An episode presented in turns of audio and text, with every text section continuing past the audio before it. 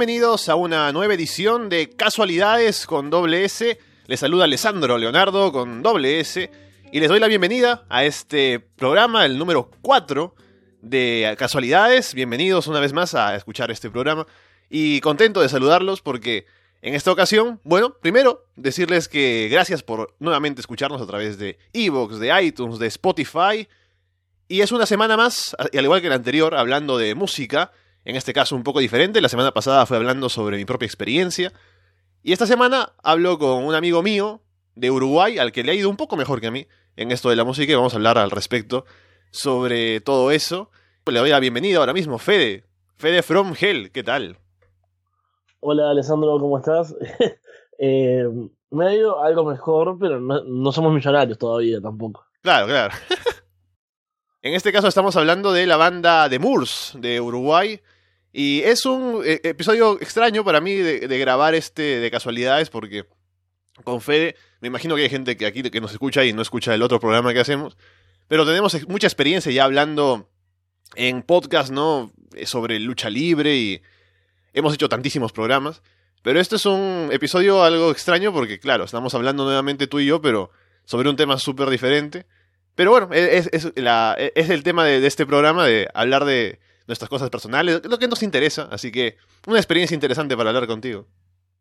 Sí, sí, yo creo que he conocido más de vos, capaz que en tres programas de casualidades, en los que no participé, obviamente, pero los escuché, que, que en años que tenemos de podcast, ¿no? Por ejemplo, el capítulo pasado, ¿no? Toda la cuestión del rap y, y bueno, la historia de, del grupo y demás, eso no, era algo que, conociera, que, incluso nunca habíamos hablado demasiado, sabía así de que te gustaba y que, habías hecho cosas, pero bueno, eso es lo, interesante también de, este podcast. Entonces, en tu caso, Cuéntame un poco cómo, porque he estado investigando, ¿no? Yo soy un profesional aquí, para hablar contigo del grupo, ¿no? De, de todo. Me metí a la página de Facebook hace media hora, es lo que quiero decir.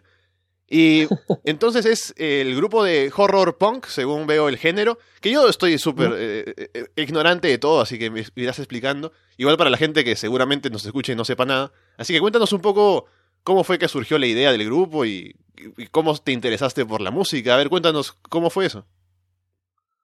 Bueno, eh, el grupo tiene 10 años. Yo no estoy desde el principio. El grupo empezó en la ciudad de Minas, oh. Que es en otro departamento. El Congreso es en otra provincia, digamos, otro estado de Uruguay. Yo estoy en Montevideo, en la capital. Pero casualmente, eh, en el momento que empezó The Morse, que tuvo su primer show, yo tuve el, mi primer show con otra banda del mismo género. O sea que O sea, que estábamos como destinados eventualmente a hacer algo, o sea, a formáramos parte, o estábamos por lo menos parte de Morse y yo en el mismo camino al mismo tiempo, ¿no? El horror punk, tal vez la banda más conocida sea Misfits, no, sin duda es sí. la banda más conocida. Que, bueno, Metallica ha hecho algunos temas de ellos, ¿no? Eh, Die Die My Darling, por ejemplo, que es un tema súper conocido que hace Metallica, es de los Misfits. Eh, Last Caress también. Y en realidad lo que lo define, o sea, sobre el punk en general, es más que nada la lírica, ¿no? Que los temas hablan de películas de terror, de ciencia ficción, eh, si ven la, el arte de Morse es bastante eh, relacionado con los marcianos, ¿no? Eh, las camisetas, las tapas de los discos y demás. Y bueno, un poco como, como te decía, de Morse por su lado, yo por el mío, pero hace 10 años empezamos por ese camino, ¿no? De hacer la música que nos gustaba, nos gustaba ese estilo de Misfits, también los Ramones, ¿no? Eh, dentro del punk en general son como la banda de, cabecera. Y la idea siempre de la banda, eh, porque ya te digo, yo de compartir escenario con ellos y de, andar juntos, eh, siempre fue bueno editar su propio material. de Morse sale a, a tocar el primer show, ya teniendo un disco, o sea, la idea era primero grabar y después salir a tocar y eso se ha mantenido hasta ahora, ¿no? O sea, hay unas 10 ediciones contando discos y EPs, EPs temáticos, ¿no? No sé, un EP de zombies, un EP, varios EPs de, de Navidad, con, con covers y cosas así. Ajá. Y bueno, acá es un género que, bueno, como verás, hace 10 años incluso había dos bandas que debutaban la misma noche. Y en algún momento, no te digo que estuvo de moda en el underground, ¿no? La, la movida de, de boliches y de pubs chicos. Pero sí que habíamos tres, cuatro bandas diferentes. O por lo menos estaba bueno decir que se hacía horror punk, ¿no? Para, para la movida under, los Misfits acá son muy conocidos también. Entonces poner una calavera en el afiche, ¿no? Poner cerca de octubre, por ejemplo, estas fechas, ¿viste? Cerca de Halloween, hacer Claro. una Halloween Fest, ¿no? y poner una película, una foto de una película de terror. Estuvo como medio cool en su momento. El tema es que pasaron los años y esa gente se, se ha ido yendo, ¿no? Mm. Eh, O sea que, digamos, en un principio, cuando tú te metiste a esto, no era tan popular, luego fue popular y ahora bajó. ¿Es así? Sí, sí, sí.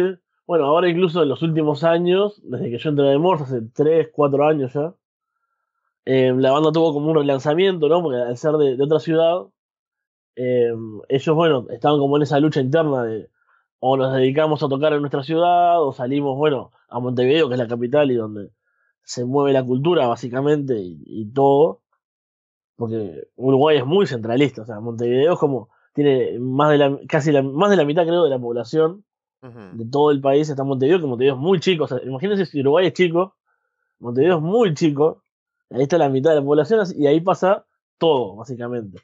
Y eso traerá problemas, ¿Cómo? ¿no? Porque yo comparo con la situación de acá, que es parecida, porque Lima reúne como las, la tercera parte de todo el Perú, básicamente. Y, o sea, imagínate, ¿no? Y siendo un país grande, en Lima está tanta gente, y eso trae problemas a la ciudad, ¿no? Creo que el principal problema de la ciudad, porque la ciudad de por sí ya funciona mal, ¿no? El, el- el transporte, el crimen, ¿no? E- Es una tontería todo, pero es porque hay tanta gente, entonces no hay espacio para todos, y, y ese es el problema. ¿Cómo? Y allá Sí, sí. me imagino que será parecido. Sí, acá sobre todo un problema es el, el tráfico actualmente. Mm, En Montevideo hay muchos más autos de los que debería haber por el tamaño, por la cantidad de gente. Muchos más autos para los que la ciudad estaba preparada cuando se fue creando, ¿no? Porque eh, obviamente eso debe pasar en todos lados, pero las ciudades se, se han ido adaptando tal vez un poco más. Y bueno, Montevideo no. Y ese es un tema, sí, que haya tanta gente en un lugar que no estaba pensado. Y, y como te decía, es todo muy centralizado, ¿no? Todo pasa por Montevideo.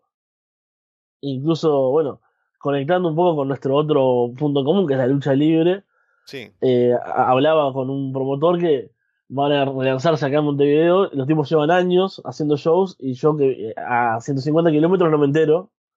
Porque es como, bueno, si, si las cosas no pasan en Montevideo, no pasan. Y imagínate con la banda de un género como este, que es súper acotado el público, ¿no? Eh, cuando estaban tocando en minas y por allá, no, no, no había forma de llegar a más gente. Cuando entro yo, que hay como un cambio en la banda, cambio de integrantes y demás, empezamos a tocar mucho acá en Montevideo y desde entonces no hemos parado de tocar, tocamos muchísimo y también nos gusta tocar en el interior, ¿no? En, otros, en otras ciudades tocamos muy seguido, lo pasamos viajando. Pero claro, cambió desde dónde salís, ¿no? O sea, que la base haya sido Montevideo, creo que ha ayudado bastante y ha cambiado un poco lo que ha sido el perfil de la banda y la cantidad de gente a la que accede. Sí, claro, me imagino. Y es igual acá porque hago la comparación y lo entiendo perfectamente porque el que se dedica a hacer algo en provincia, acá en el Perú, es difícil que llegue a, un nivel nacional, ¿no? Hacerse conocer o, o en cualquier tipo de género, ¿no? En música, en, en- incluso en el tema editorial, ¿no? De, libros. Si publicas en, en provincia, te leen allá, ¿no? O, tu libro se, puede mover por, algunos mercados, pero si no, va a llegar a nivel nacional y mucho menos internacional si es que no está en Lima. Y por eso yo lo entiendo perfectamente, ¿no? El hecho de que para que una banda pueda salir adelante de, un modo, digamos, más de hacerse conocer, de hacerse escuchar y poder tener oportunidades, hacerlo en la capital es lo principal. Sí, sí, eh, incluso acá hemos empezado a tener bastante roce con bandas internacionales, de Argentina sobre todo, que son las que vienen más seguido, y bandas con, con muchos años de trayectoria, ¿no? Bueno, eh, con los violadores, que son como la banda punk de Latinoamérica, son argentinos, eh, de las primeras bandas punk en, en editar discos, ¿no? Son súper conocidos. Sé que en Perú también son muy conocidos. Eh, en su Bueno, yo no regreso los la- conozco, pero la gente que sabrá conocerá. en su regreso con la formación original, sé que estuvieron tocando por allá hace unos años. Y claro, son cosas que se dan acá, ¿no? Eh, tocar con, ya digo, con bandas que son de Lander también, pero que tienen, no sé, 25 años, 30 años de carrera. Eh, bueno, tocamos con Richie Ramone, ¿no? Un baterista de los Ramones, con Duncan Reed, integrante de The Voice de Inglaterra. Y claro, ese roce con bandas internacionales que te da experiencia siempre, ¿no? Te da. Yo siempre que toco con alguien así, busco algún momento para hacer alguna pregunta. Eh, a veces los aprovecho más, a veces menos, ¿no? porque eh, nosotros nos reímos mucho siempre entre nosotros. Y cuando conocí a Richie Ramone, el baterista de los, de los Ramones, ¿no? O sea, una banda legendaria, un tipo que grabó en tres discos con ellos, ¿no? Muchísima historia, una de mis bandas favoritas. Tuve pocos momentos con él porque, bueno, él era una estrella, ¿no? Por más que, que fuese un tipo súper humilde, había mucha gente siempre tratando de estar con él, ¿no? Y bueno, en un momento almorzamos, estuvimos en la puerta, no sé, esperando que viniera un taxi o algo.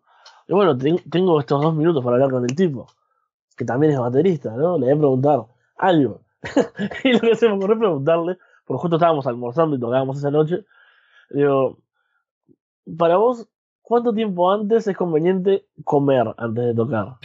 Porque me pasa muchas veces de que estamos en la previa, vamos a comer algo, después cuando voy a tocar me siento pesado.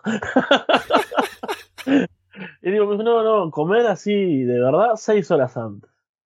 Oh. Entonces, siempre que estamos por algún lado. Religiosamente ahora. Claro. Y no, no, lo dijo Richie, yo seis horas antes. Y si me ven comiendo algo, me dicen, no, no he dicho, bueno, no, pero es comida pesada, puedo comer algo antes. No, no estoy traicionando a Rich. Exacto. Entonces, ah, lo que tenía en mente ahora, primero, que es de Morse, no de Moors, y empezamos mal. Lo dije, yo lo dije mal. Sí. Que ha sido discusión, incluso hablamos con, con profesores y. Bueno, vos sos profesor de inglés también. Sí. Pero gente del Reino Unido, que es de donde surge en realidad el nombre, nos ha dicho que era The Moors, así que lo, lo dejamos así, pero lo aceptamos de cualquier forma, igual, no tenemos, no tenemos problema. Lo que a mí me. Porque eh, el hecho de que hable contigo ahora fue. Primero porque, claro, nos conocemos de tiempo, entonces me llamó la atención que siempre tenía esto presente, ¿no? De que tú tocas en una banda y todo lo demás.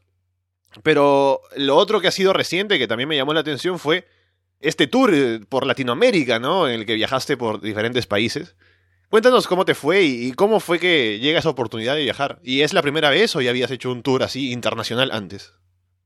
Bueno, eh, algunas cosas se repiten, como ir a Brasil. Fuimos a Porto Alegre por segunda vez. Porque tenemos unos amigos que se llama Converso, la banda. Que como muchas cosas que nos pasan son de casualidad. no es un guiño. Eh, o sí. Pero resulta que Marcelo, el cantante de la banda, conoció a nuestro bajista, eh, contador, así es el, apodo, no es contador, pero es el apodo. ¿Y? Bueno, no, sé si sería importante contar por qué, pero adelante. Eh, no, por la familia, porque tiene madre contadora y él ah, era ah. chico y era el contador. Eh, no es muy bueno con los números en realidad, así que. Eso es mucho mejor el apodo. y bueno, ellos se conocieron acá en Montevideo en uno de los viajes de Marcelo, quedaron en contacto, Converso empezó a venir a Montevideo y, zonas aledañas, digamos, cercanas, donde también hay shows. Y el año pasado fue nuestro primer incursión a Brasil. Eh, acá muy común en Argentina, que es muy cerca, ¿no? Es tomarse un barco que dura una hora en cruzar.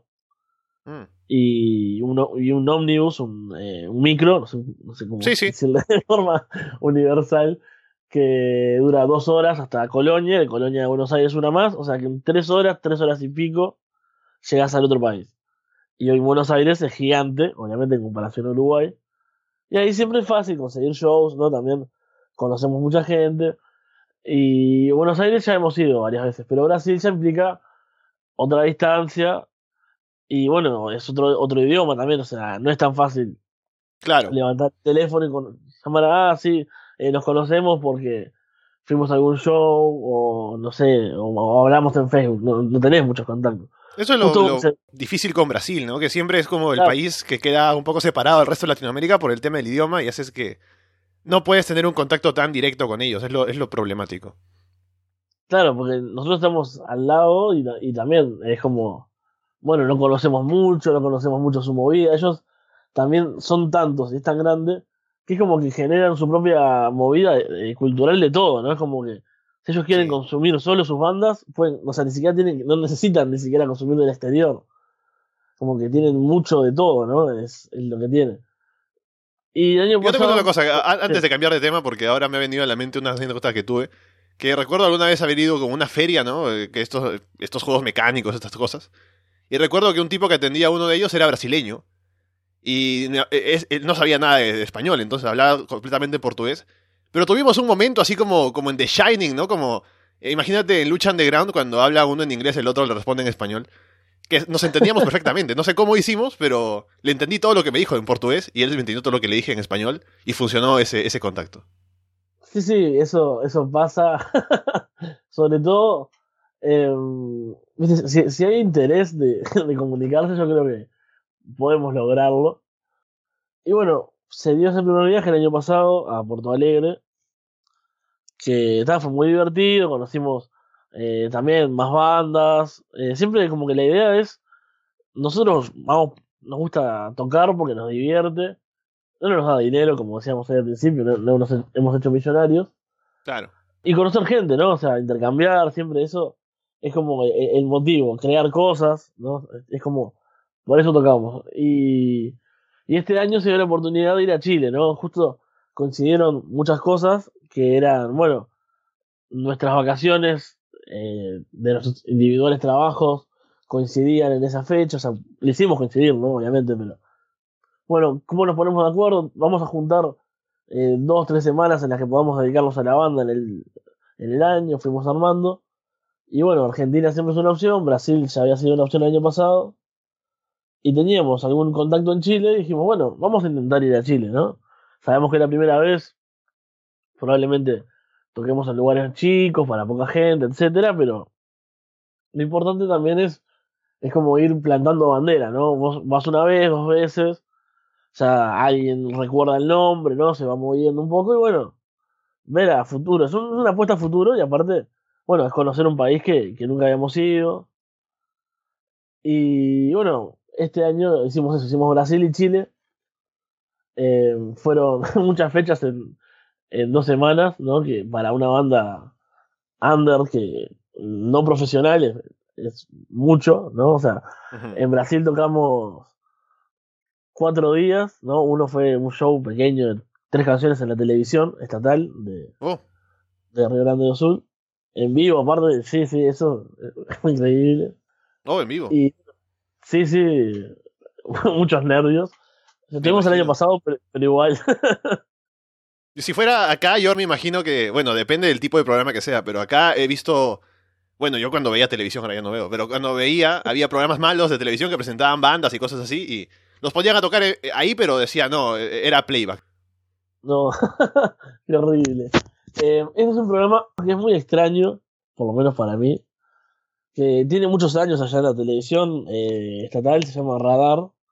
Es un programa que va todos los días, no sé, 20 minutos a las 6 de la tarde, y es cultural, pero los tipos pasan, no sé, yo lo he visto muy pocas veces y la- las veces que fui, pero de repente, no sé, muestran una, una convención de, de juegos y cartas, una muestra de arte, una banda de punk, y, pero todo lo tratan, eh, eso a la que me gusta del programa, lo tratan con, con respeto, ¿no? O sea, Mm. viste que hay muchos shows, como vos decís, que bueno, puede ir una banda, tocan un playback, eh, no, no producen demasiado, no, no preguntan demasiado, bueno, sí, es como, va la banda y, y es como, no importa, Está ahí para llenar el espacio en el programa, nada más. claro, y como para tener una cuota diferente, ¿no? Y cumplir con eso. Acá han habido otras bandas uruguayas que han tocado también, que, que han girado por Porto Alegre, y es como un programa muy, muy abierto, ¿no? Muy, eh, que te hace sentir aparte bastante, bastante en casa. Son realmente, eh, siempre, cuando vamos nos, nos han dicho, bueno, ustedes digan allá en Uruguay que si alguna banda viene para este lado, son bienvenidos al programa, etcétera, etcétera. Mm. Es una, una gran experiencia.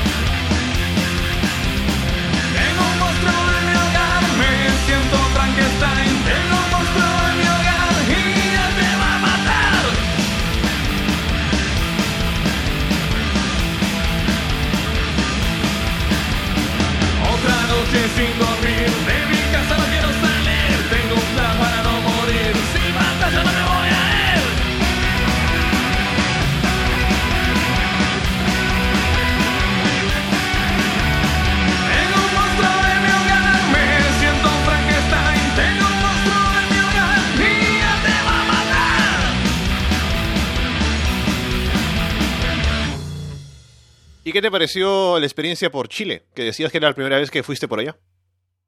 Bueno, Chile fue también muy interesante. Sabemos que había una movida de bandas que para nosotros eran conocidas, ¿no? Como Voodoo Zombie y Don Sata, que son de también cercanas a nuestro género. Voodoo Zombie es más, más del Psychobilly, que es como una variante más alocada del rockabilly, ¿no? O sea, esa música de los 50.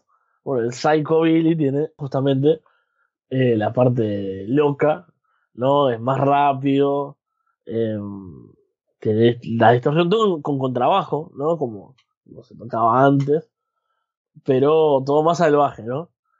Y bueno, también la temática de las canciones siempre va por el mismo lado, por eso son como el psychobilly y el horror son géneros muy emparentados.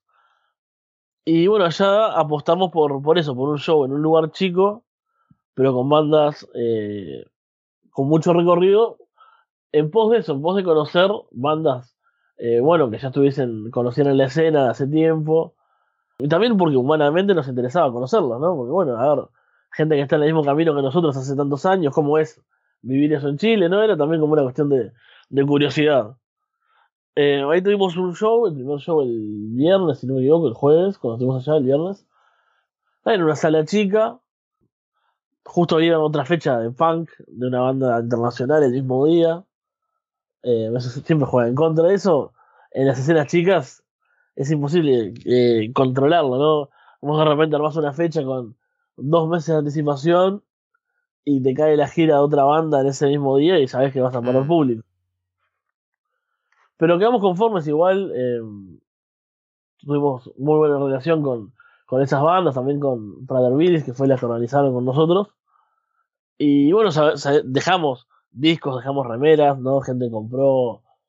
Porque la banda tiene un merchandising, no sé si. ¿Viste Kiss? Que, que de Kiss podés comprarte hasta las sábanas, eh, la cortina de la ducha.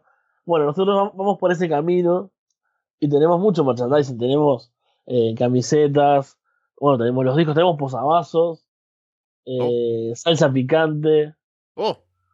Eh, tabla de cortar carne, viste que en Uruguay el asado es como muy culturalmente así reconocido, ¿no? Es como, bueno, todo el mundo se junta con un asado. Bueno, hay tablas de picar carne que tienen grabado el nombre de la banda, ¿no? Y para nosotros dejar esas cosas no es tanto el dinero que se puede hacer, porque todo lo vendemos casi que al costo, o sea, un poquito más que el costo. Sino, bueno, son recuerdos, ¿no? Y, que el nombre vaya quedando y se vaya viendo. Sí, que se mueve el nombre, ¿no? Que la gente lo vea mientras corta su carne y que diga, ah, mira, eh, The Morse.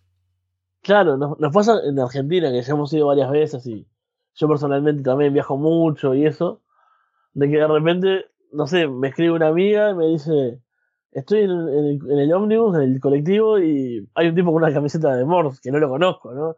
Y vos decís Buenos Aires, es enorme y hay millones de personas, eh, se han cruzado, o de repente, oye, iba por la calle con la camiseta y uno me gritó, aguante de Morse, y no lo conozco, ¿no?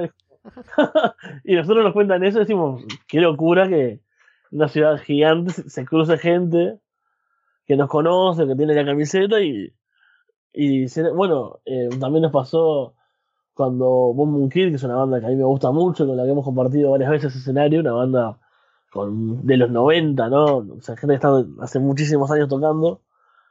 El bajista, que en su momento fue Flavio de los Cadillacs, de los fabulosos Cadillacs. El tipo salió con la camiseta en un show de la presentación de un disco de ellos, en una sala llena de gente, ¿no? Y el tipo salió con la camiseta nuestra, de cuando lo conocimos acá, y, se la llevó. Y claro, después nos llegaban pila de fotos, muchas fotos, de gente que estaba en el show mirando y, mira, Flavio está tocando con la camiseta de los Morse. Y era como, eh, ahí está, eso es lo que nosotros nos gusta de todo esto, ¿no? claro. No sé por qué las camisetas tienen algo muy adictivo. eh, hay otra historia que es muy buena respecto a las camisetas. Tenemos un amigo que se llama Iván, de Iván y los Terribles, una banda eh, muy interesante, muy loca. Que el tipo se, ha hecho amigo, hemos tocado varias veces juntos. Y él, él fue invitado a tocar en Argentina, no me acuerdo si con toda la banda o cómo fue.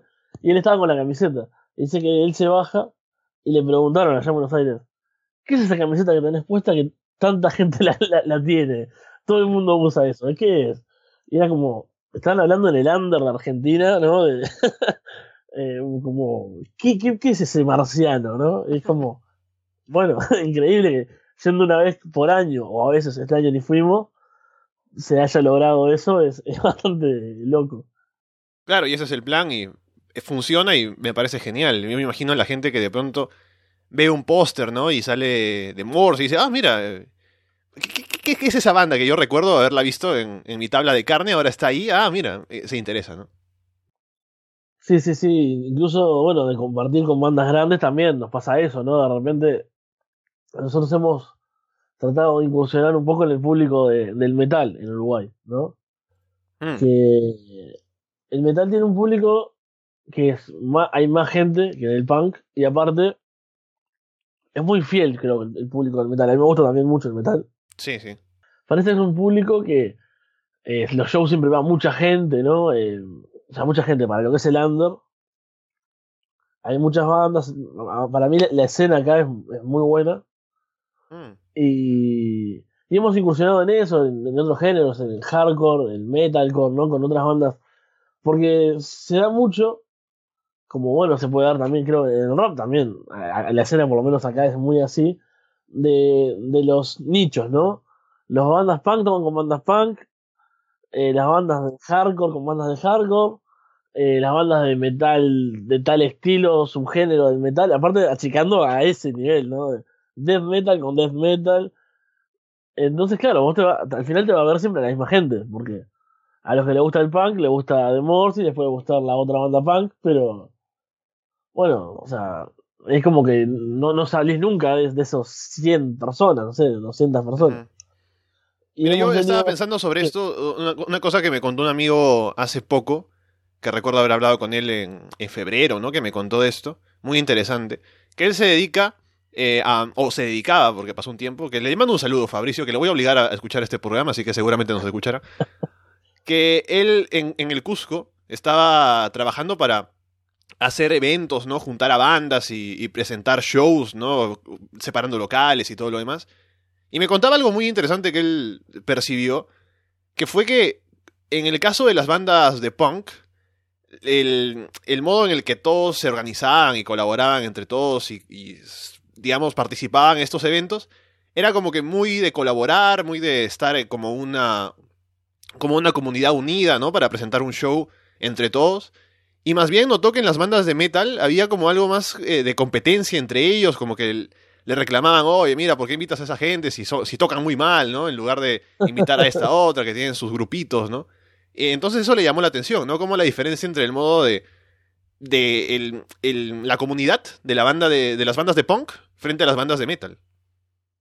Bueno, acá hay un poco de eso también, es cierto.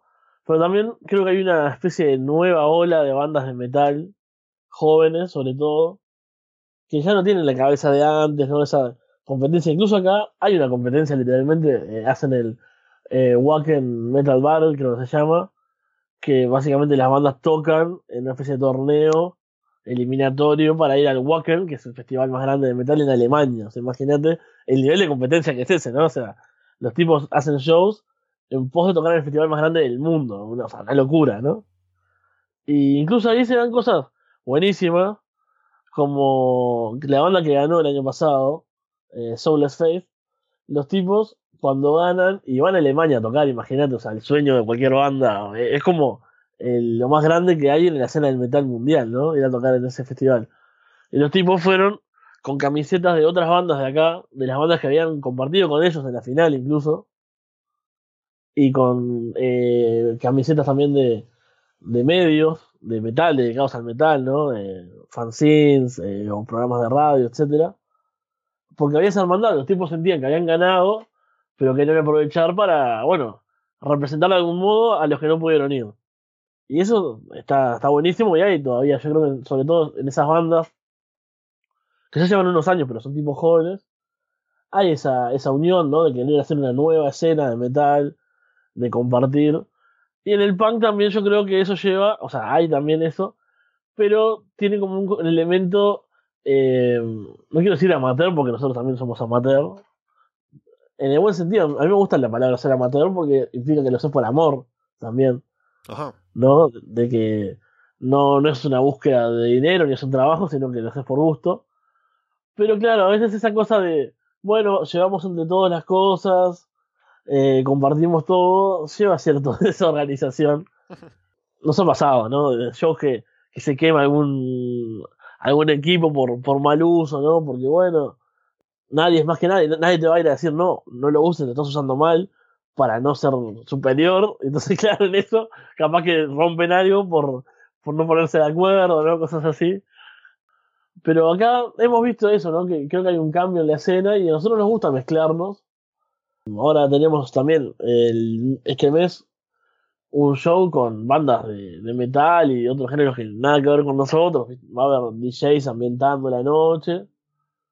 Y vamos a estar, y bueno, también es eso, un poco que el nombre suene, ¿no? Que, que la gente que no, nos va a ver siempre, no sea, la, no quedarnos solo en ese grupo, ¿no? Nos van a ver 100 personas, las que sean, bueno, no, que sean más, ¿no? Que por lo menos tengamos la chance de, de llegarle a otro público que capaz que no irían por su cuenta solo a ver un show de The Morse, pero si van a, ver otra banda de otro género, y bueno, estamos ahí, capaz que el show les llama un poco la atención.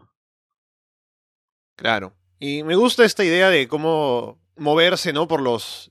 Como este último tour que me contabas, de moverte por los países, dejar al menos la idea del nombre para que recuerden a la banda y inviten más y crezcan oportunidades. Sería interesante que eso lleve a que más adelante se muevan a otros países. Vengan acá al Perú, ¿no? Y luego haremos como, como yo de entrevistador, ¿no? A una banda famosa. Podemos hacer ese, ese juego, ¿no? Y, como aquí entrevistan siempre en el Perú, lo primero sería, ah, de Mors, ya probaron la comida peruana, ¿no? Y ahí armamos una conversación. eh, bueno, sí, cuando estuvimos en Chile nos comentaban también, bueno, ya la tienen que seguir, tienen que ir a Perú. Ya en Perú ya, ahí ya no conocemos mucho la escena. Yo tampoco, y yo vivo acá. Estamos abiertos, obviamente. Y sí, está, o sea, es eh, muy divertido. Es algo que nos, nos llena bastante porque nos pasan cosas que son, son increíbles. O sea, en el último show, el último día en Chile, por ejemplo, tocamos en Rancagua. Y en un momento había en el público, antes de empezar a, tocar, no sé, cinco personas con la camiseta. ¿no? Que nosotros vamos con una valijita, con, armamos nosotros donde podemos un puestito o algo. En este caso no había, o sea, lo armamos en el pasto, en un show de aire libre. Y bueno, ahí como, como si fuese una feria, ¿no? Eh, ponemos las camisetas, los discos. Y se acercaba mucha gente que así habernos escuchado, conversaban un poco. Y yo veía y decía, de repente tenemos más camisetas en el público acá en Chile que en algunos shows en Montevideo, ¿no? eh, porque realmente fue como, y ahí se acercaba y decía, no, no, yo tengo una banda acá en Rancagua, la próxima vez que vengan, organicen algo con nosotros, ¿no? Y se dan muchas cosas de esas que, que no sé, la gente creo que genera, le genera el hecho de que vos seas de otro país, ¿no? Que te estés esforzando en ir hasta ahí. Eh, creo que genera como una empatía, ¿no? un, y bueno, sobre todo creo que después del show ayuda. Y también el trato, ¿no? Porque yo creo que nosotros nos gusta estar ahí en contacto con la gente y eso.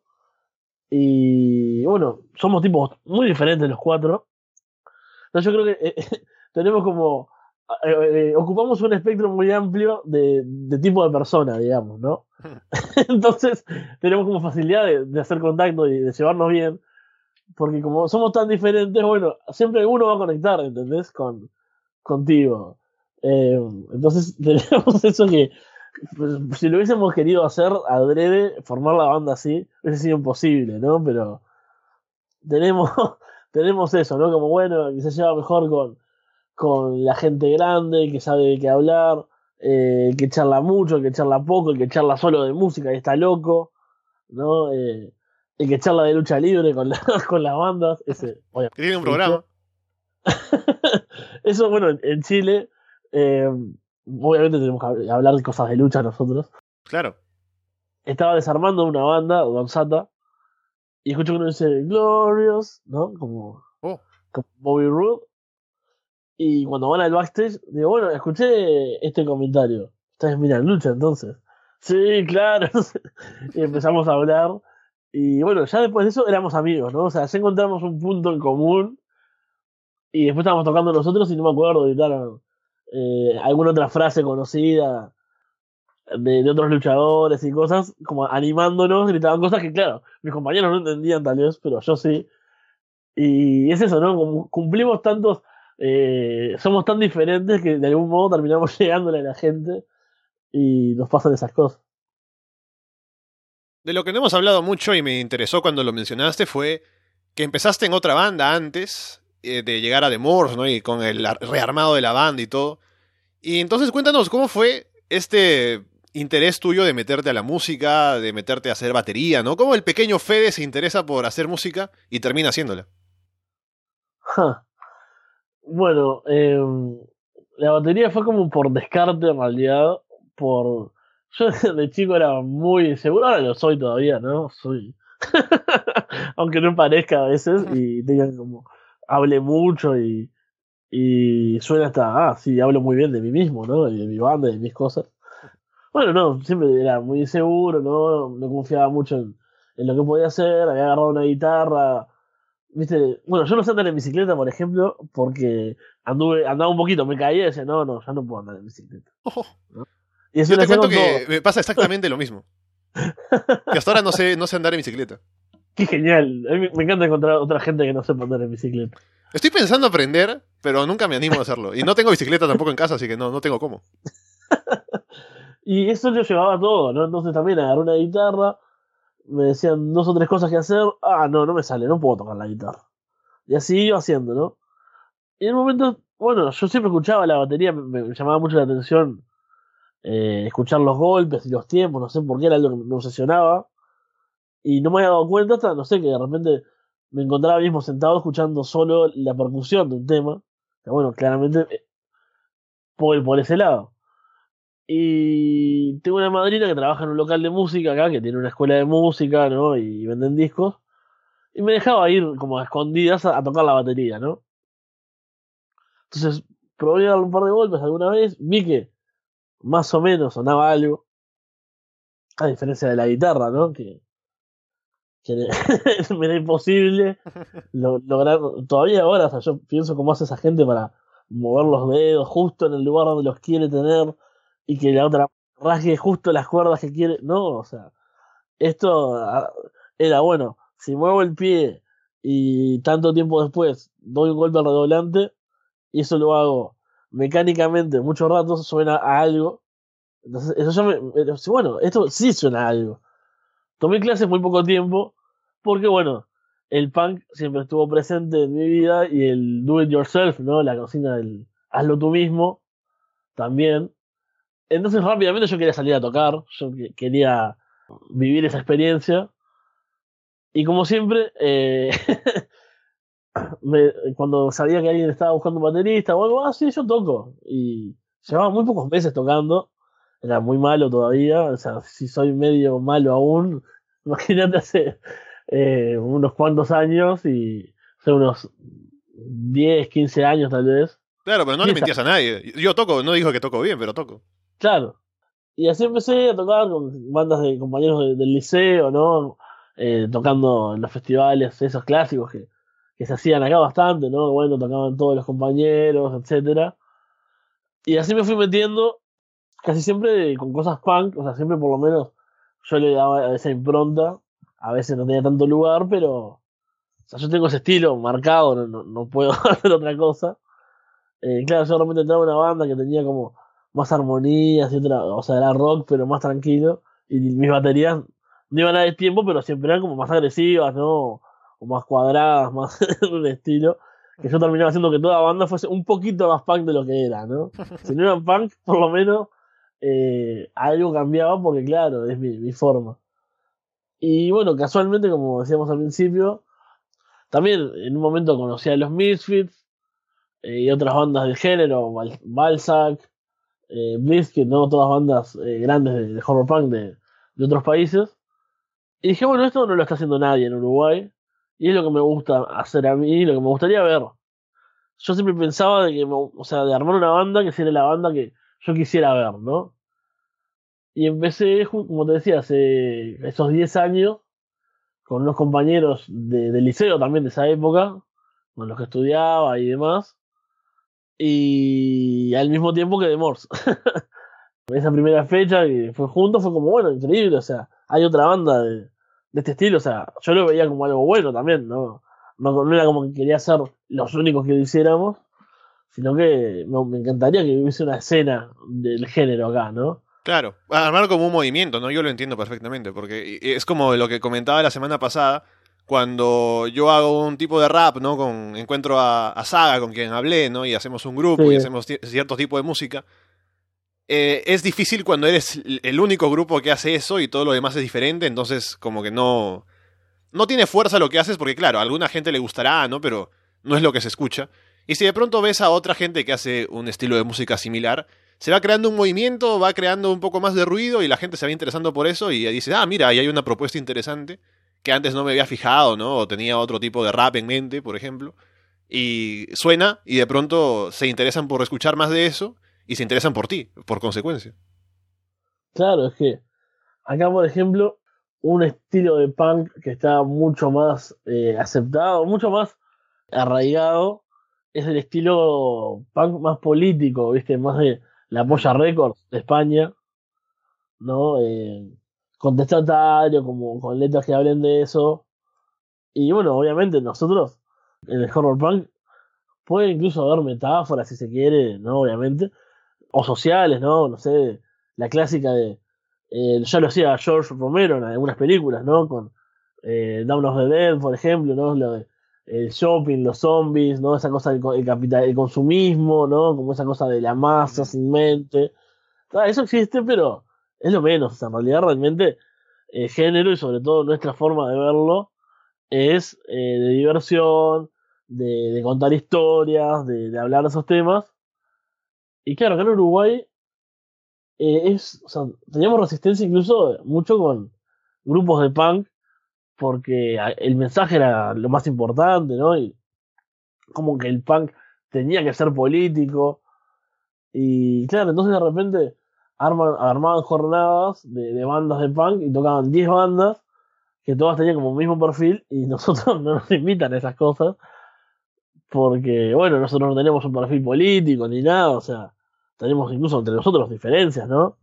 Sí. Pero era como eso, y claro, no hay el movimiento que existe en el punk es incluso cerrado, ¿no? Dentro del punk, es como esas cosas locas que uno dice, bueno, esta gente la que debería ser más abierto tal vez, porque no es que nosotros nos neguemos a, a tocar en ningún lado, ni que no quer- querramos compartir, sino que ya vi- hay a veces como ese esa diferencia, ¿no? De que, bueno, estamos en otra cosa, pero a nosotros no- nos gusta mezclarnos.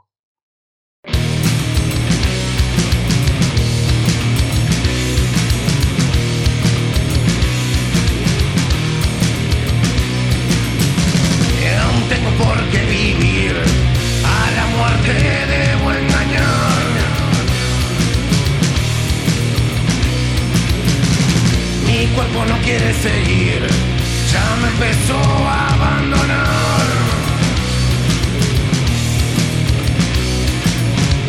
Un nuevo plan he creado hacia la inmortalidad.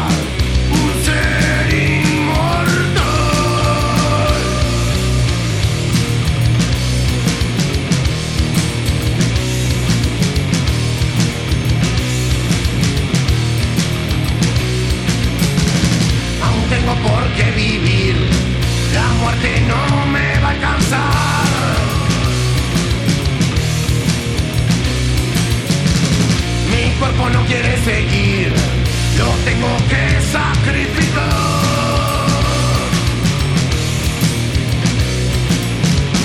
Mi mente ya es separado, ya es casi inmortal.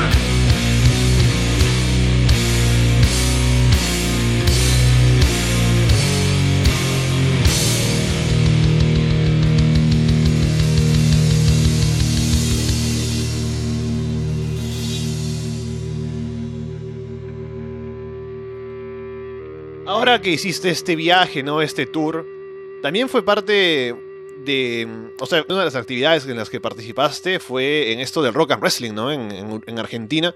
De la que no hemos hablado bastante. Hacemos paréntesis acá, ¿no? Para le- hablar de un poco de lucha libre. Estuviste por allá, hablé con Martín luego en el programa que nos contó un poco cómo fue por allá, pero eh, desde tu perspectiva, ¿qué tal estuvo?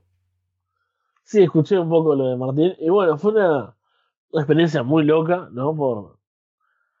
Primero era como que, bueno, una idea muy grande esa, la de hacer un show grande de lucha, o sea, con buena producción, ¿no? Con pantalla gigante, luces, buen sonido, en un lugar cómodo, diferente. Y a la vez meterle bandas. Creo que fue capaz que muy ambicioso, lo cual no es malo, ¿no? Obviamente, porque ambicioso en el sentido de, de querer hacer mucho, querer abarcar demasiado. Entonces fue larguísimo. Mm, creo que tuvo esa pequeña contra de que, claro, la gente, había mucho hype, ¿no? Porque era algo diferente. Entonces, empezaban, las actividades previas empezaban muy temprano. Entonces había gente que había ido demasiado temprano, que estuvo buenísimo, ¿no? Hubo como un sector de prensa, hubo un contacto con algunos luchadores y demás. Pero claro, el show arrancó a las 7 de la tarde y, por ejemplo, había gente que estaba desde las 12 del mediodía. ¿Y para cuándo se supone que tenía que empezar? Dijeron una hora y se tardaron No, en o sea, empezar. No empezó mucho más tarde de lo que debía, pero bueno, además tocaron las bandas. Entonces, era, había algunas luchas, una banda, otras luchas, una banda. Y claro, ahí es como que la, la participación de la gente, ¿no? Su, su conexión emocional con el show es como intermitente con esos cambios, ¿no? Porque vos de repente estás viendo la lucha, bueno, viene una, viene otra. Eh, el opener fue buenísimo, que vimos a Biloni y Musambe, ¿no? Dos grandes de, de 100% lucha eh, juntos en un tag team. Eh, fue muy divertido el opener, ¿no? Entonces imagínate, ahí ya empieza bien arriba, después hubo una lucha juvenil, me acuerdo, después hubo otra un poco más lenta, que también estuvo bien. Pero bueno, la gente todavía está, está metida en eso, ¿no? Y de repente viene una banda. Entonces, bueno, a la gente que le guste más el rock, se puede ver. Pero tu vínculo emocional, tu conexión con lo que está pasando es diferente. Entonces, como que creo que eso, ¿no? Lo- los tiempos del show fueron así como yendo y viniendo, ¿no? Y eso le jugó un poco en contra, por ejemplo, del evento principal. Que había bastante menos gente. Ya esa hora, era, era tarde, era un domingo. Y bueno, el evento principal se supone que es lo más importante, fue la coronación de Benjamín Stolo, aparte que es el luchador insignia de la empresa, que va a viajar ahora a Chile, incluso para tener una oportunidad con WWE, etcétera, etcétera. Y el tipo tuvo su momento culmine ante mucha menos gente de la que había ido al principio. Claro. O sea, igual fue una experiencia tremenda, ¿no? Nosotros disfrutamos mucho y no- nos encantó la idea. Obviamente son cosas que, que servirán para, para aprender también. Y creo que la gente también tuvo una buena, una buena respuesta, ¿no? Fue mucha gente, eh, se habló mucho del show, eso también es bueno, o sea, bueno, estamos hablando nosotros también todavía de ello. Fue algo muy diferente, van a, eh, seguramente hagan nuevos shows así, con ese estilo. Fue una- yo veía incluso tocar las bandas y pensaba, bueno, a mí me encantaría tocar en algo así, ¿no? Mezclar. Y bueno, y me gustaría mantener al público, ¿no? ¿Y habrías encajado eh, con la propuesta de The Morse ahí dentro de ese grupo? Imagínate si entrabas de pronto, estabas dentro de, la, de los grupos que estaban firmados para participar.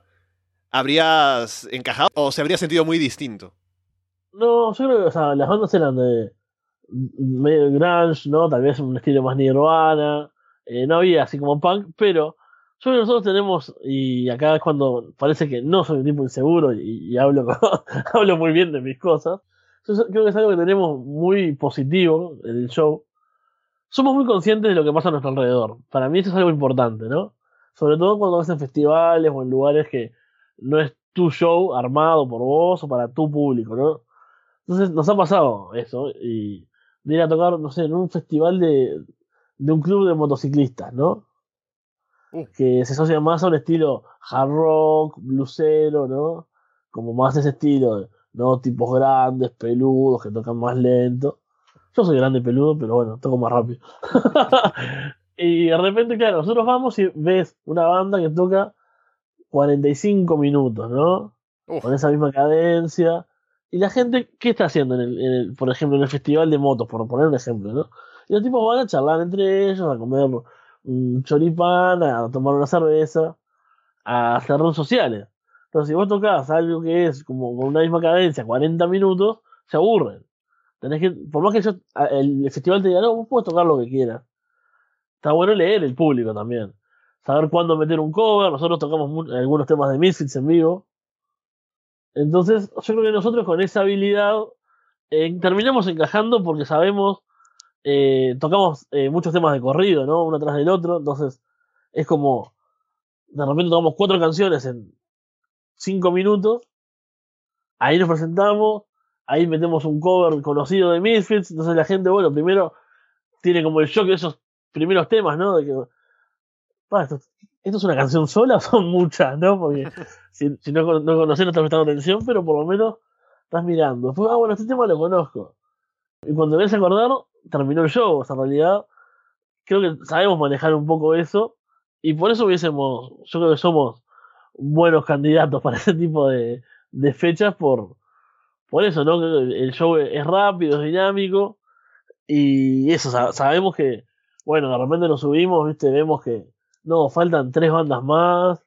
Mirá, la gente está con, ganas de otra cosa. Bueno, preferimos tocar menos y, y que lo disfruten y no, no ser la banda que lo está aburriendo, ¿no? Sí. He tenido experiencias así parecidas de saber en qué lugar estás, ¿no? Qué tipo de público, cuántas bandas se han presentado, cuáles vienen, ¿no? Qué tipo de música están escuchando ahora mismo. Y esos, bueno, en tu caso es más, ¿no? Pero en nuestro caso er- era tener los temas ya, eh, eh, eh, o sea, pensar cuáles, ah, mira, vendemos este, este y este, ¿no? Y, eh, eh, y funciona. Entonces, eh, ir eligiendo lo que vas a cantar, lo que vas a tocar, entonces, sí entiendo eso de leer al público y buscar una forma de encajar, ¿no? No, no, no- no estoy diciendo que cambie- cambiar el estilo, pero agarrar una forma de entrar ahí y, no sonar como que demasiado discordante con todo lo demás y con el ambiente especialmente. Claro, yo creo que eso es eh, algo que falta mucho acá, en muchos shows. Porque claro, yo, entiendo, ¿no? Obviamente como banda, vos querés tocar, vos querés que te vean, vos pensás que lo que haces está bueno. Pero hay veces que no te quieren ver a vos en realidad. Y eso tenés que, que aceptarlo, tenés que luchar contra eso de forma inteligente, o sea. Y con las herramientas que tengas, capaz que si sos muy virtuoso, por ejemplo, y crees que tu mejor elemento es ese, tocar bien, bueno, tocar la canción que tenga el mejor solo de guitarra, ¿no? el mejor solo de batería, que la gente lo mire y diga, wow, estos tipos cómo tocan, y capaz que esa es tu forma. Nuestra forma no es esa porque no somos virtuosos. Entonces nuestra forma es, bueno, ¿qué hacemos? Es un show contundente. Bueno, elijamos las canciones más rápidas, no hablemos tanto, no toquemos tan, tanto rato, ¿no? A veces nosotros mismos decimos, bueno, no, no, vamos a tocar menos. Eh, cuando vas con una banda de afuera, ¿viste? La gente va al show a ver a la banda de afuera. No, eso es una realidad. Cuando vos sos telonero, como se le, se le llama, ¿viste? Sí, Eh, la gente no, no viene a. No, no gasta su entrada cara para ver una banda que tiene 30 años y, te quiere ver a vos, en realidad, ¿no? Están esperando que termines, o sea, están deseando que termines. Vos lo que tenés que hacer en eso es, bueno, eh, sacar algo bueno, ¿no? Digamos, que están mirando y cuando quieren, cuando quieren acordar, en vez de irse a la puerta a fumar, ¿no? Decir, bueno, no, ya vengo, voy a comprarme algo y, espero que empiecen a- que por lo menos cuando quieran hacer eso, ya, ya terminó el show y, y se- te vas con una mejor imagen, ¿no? No es como, ay, no, estos tipos, otra vez, ¿no? es como... Eso es muy, muy wrestling, ¿no? De saber que estás, por ejemplo, en el opening y tener que estar, eh, ponte unos cuantos minutos, ¿no? Hacer algo breve y, y listo, sales, ¿no? En lugar de meter- Claro. meterte un mollo contra Zack Ryder de media hora. Exactamente, sí, sí, sí, eso es, es muy, muy importante. Y entonces, ya para ir cerrando este programa, un poco cuéntanos cuál es el, cuáles son los planes, de pronto si hay alguno específico para más adelante para la banda, qué están pensando hacer, o, o no hay nada y lo que venga. Bueno, lo que tenemos siempre, porque estamos muy locos, son muchos shows, ¿no? Y es como, de verdad, a veces algunos se cancela o algo, y hasta lo festejamos un poco, ¿no? porque en un momento es como que llegan las invitaciones, que por suerte son muchas, y como te decía, nosotros tocamos mucho en otros, otras ciudades y eso, entonces siempre nos invitan desde ciudades a seis horas de distancia de acá, no sé, que para nosotros es mucho porque eh, estamos acostumbrados a movernos en Montevideo y un poquito cerca, pero las bandas no, no se toman un, un transporte y van a, a seis horas de distancia, tocar en la frontera casi, ¿no? Porque esa distancia puede ser otro país. Entonces, es como, bueno, eh, vamos a hacer un viaje de seis horas para tocar en, acá en Uruguay. Cuando en realidad si lo hacemos, podemos ir a tocar a Argentina. Pero lo hacemos, porque nos gusta también. Y eso, tenemos algún festival en, en 33, que es otra- otro departamento acá, que ya hemos ido. Y ahí también son un viaje, no sé, de cinco horas. Que, claro, lo pensás en un momento y es horrible. Yo por lo menos que soy muy perezoso, pienso, oh, me tengo que estar cinco horas viajando para tocar media hora. Eso. después vas y, y son geniales esos shows. Porque vas a lugares en los que suele haber poca, mo- poca movida, ¿no? Pocos espectáculos. eh, la gente suele reaccionar muy bien. Conoce gente que le gusta. Y al final es, es tan satisfactorio que vale la pena. Entonces tenemos shows así, afuera. Tenemos ahora un show con una banda de Argentina, se llama Masacre. La banda tiene 30 años.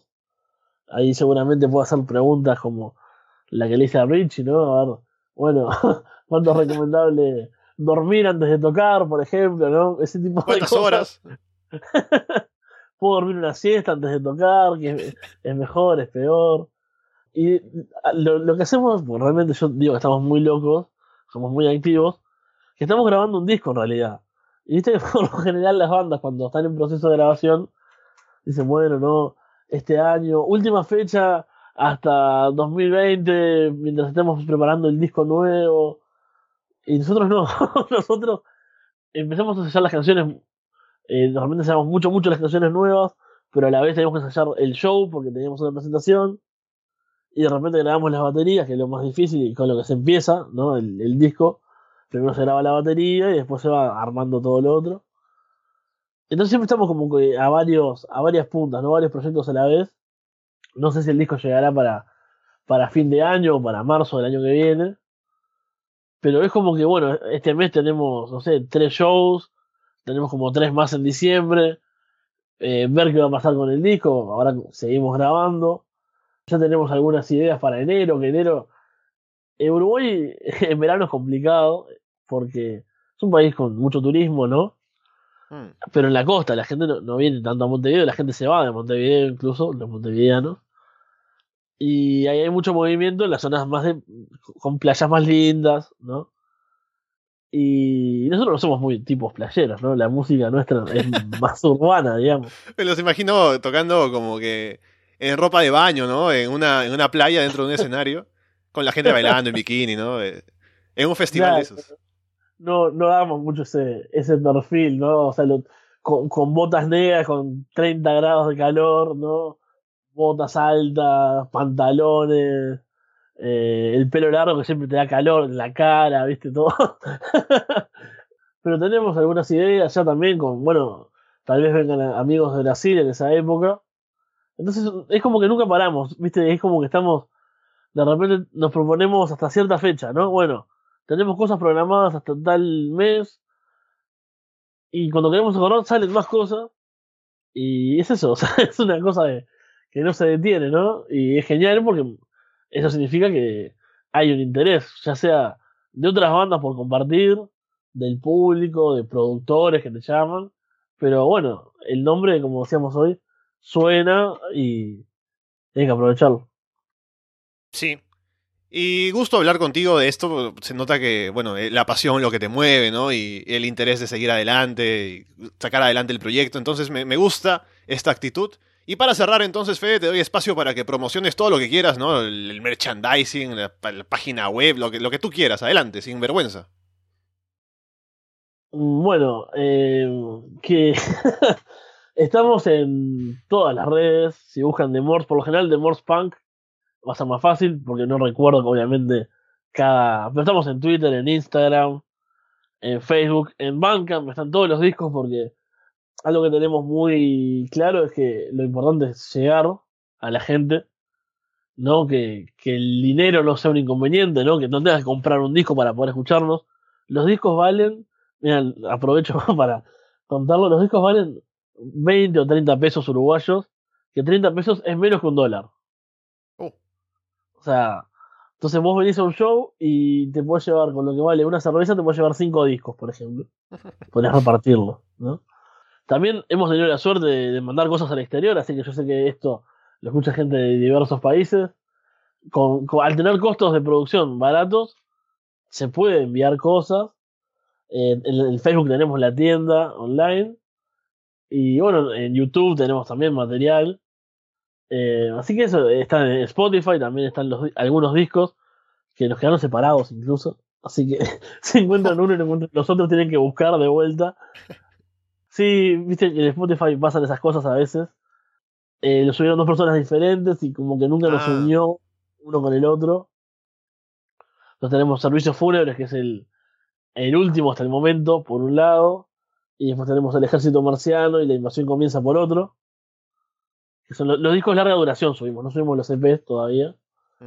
Pero bueno, la banda está accesible siempre a escucharse, a, a conseguir el merchandising, porque tenemos como la idea de que el ejército marciano, que es eh, este grupo que conformamos nosotros, junto a la gente que, que nos sigue, a nuestros amigos, a, a nuestros eh, fans, a nuestros eh, seguidores, ¿no? a los que escuchan la banda, es como una especie de gran familia que conformamos todos y que siempre la idea es, agrandarla, ¿no? Y, y es eso, es hacer amigos más que, más que fans, digamos. Y si no les caí bien yo, ponerse en contacto con el resto de la banda, que a algunos les va a quedar mejor, porque como decía, hoy tenemos, somos tipos muy diferentes, así que ya que escuché todo esto digo, qué tipo pesado este. Bueno, no, seguramente el ojito les caiga genial. Ahí está entonces The Morse. Un gusto hablar con Fede como siempre y seguiremos hablando en el otro programa si es que no lo conocen, Arras de Lona. Y con eso por ahora terminamos, así que gracias por escucharnos una vez más. Recuerden que pueden encontrarnos como casualidades con doble S en Evox, en iTunes, en Spotify. Y ya estaremos de vuelta la próxima semana, me imagino con un tema diferente que lo tengo ahí pensado, pero ya se verá si se puede. Así que sin más, me despido, muchas gracias y espero verlos pronto.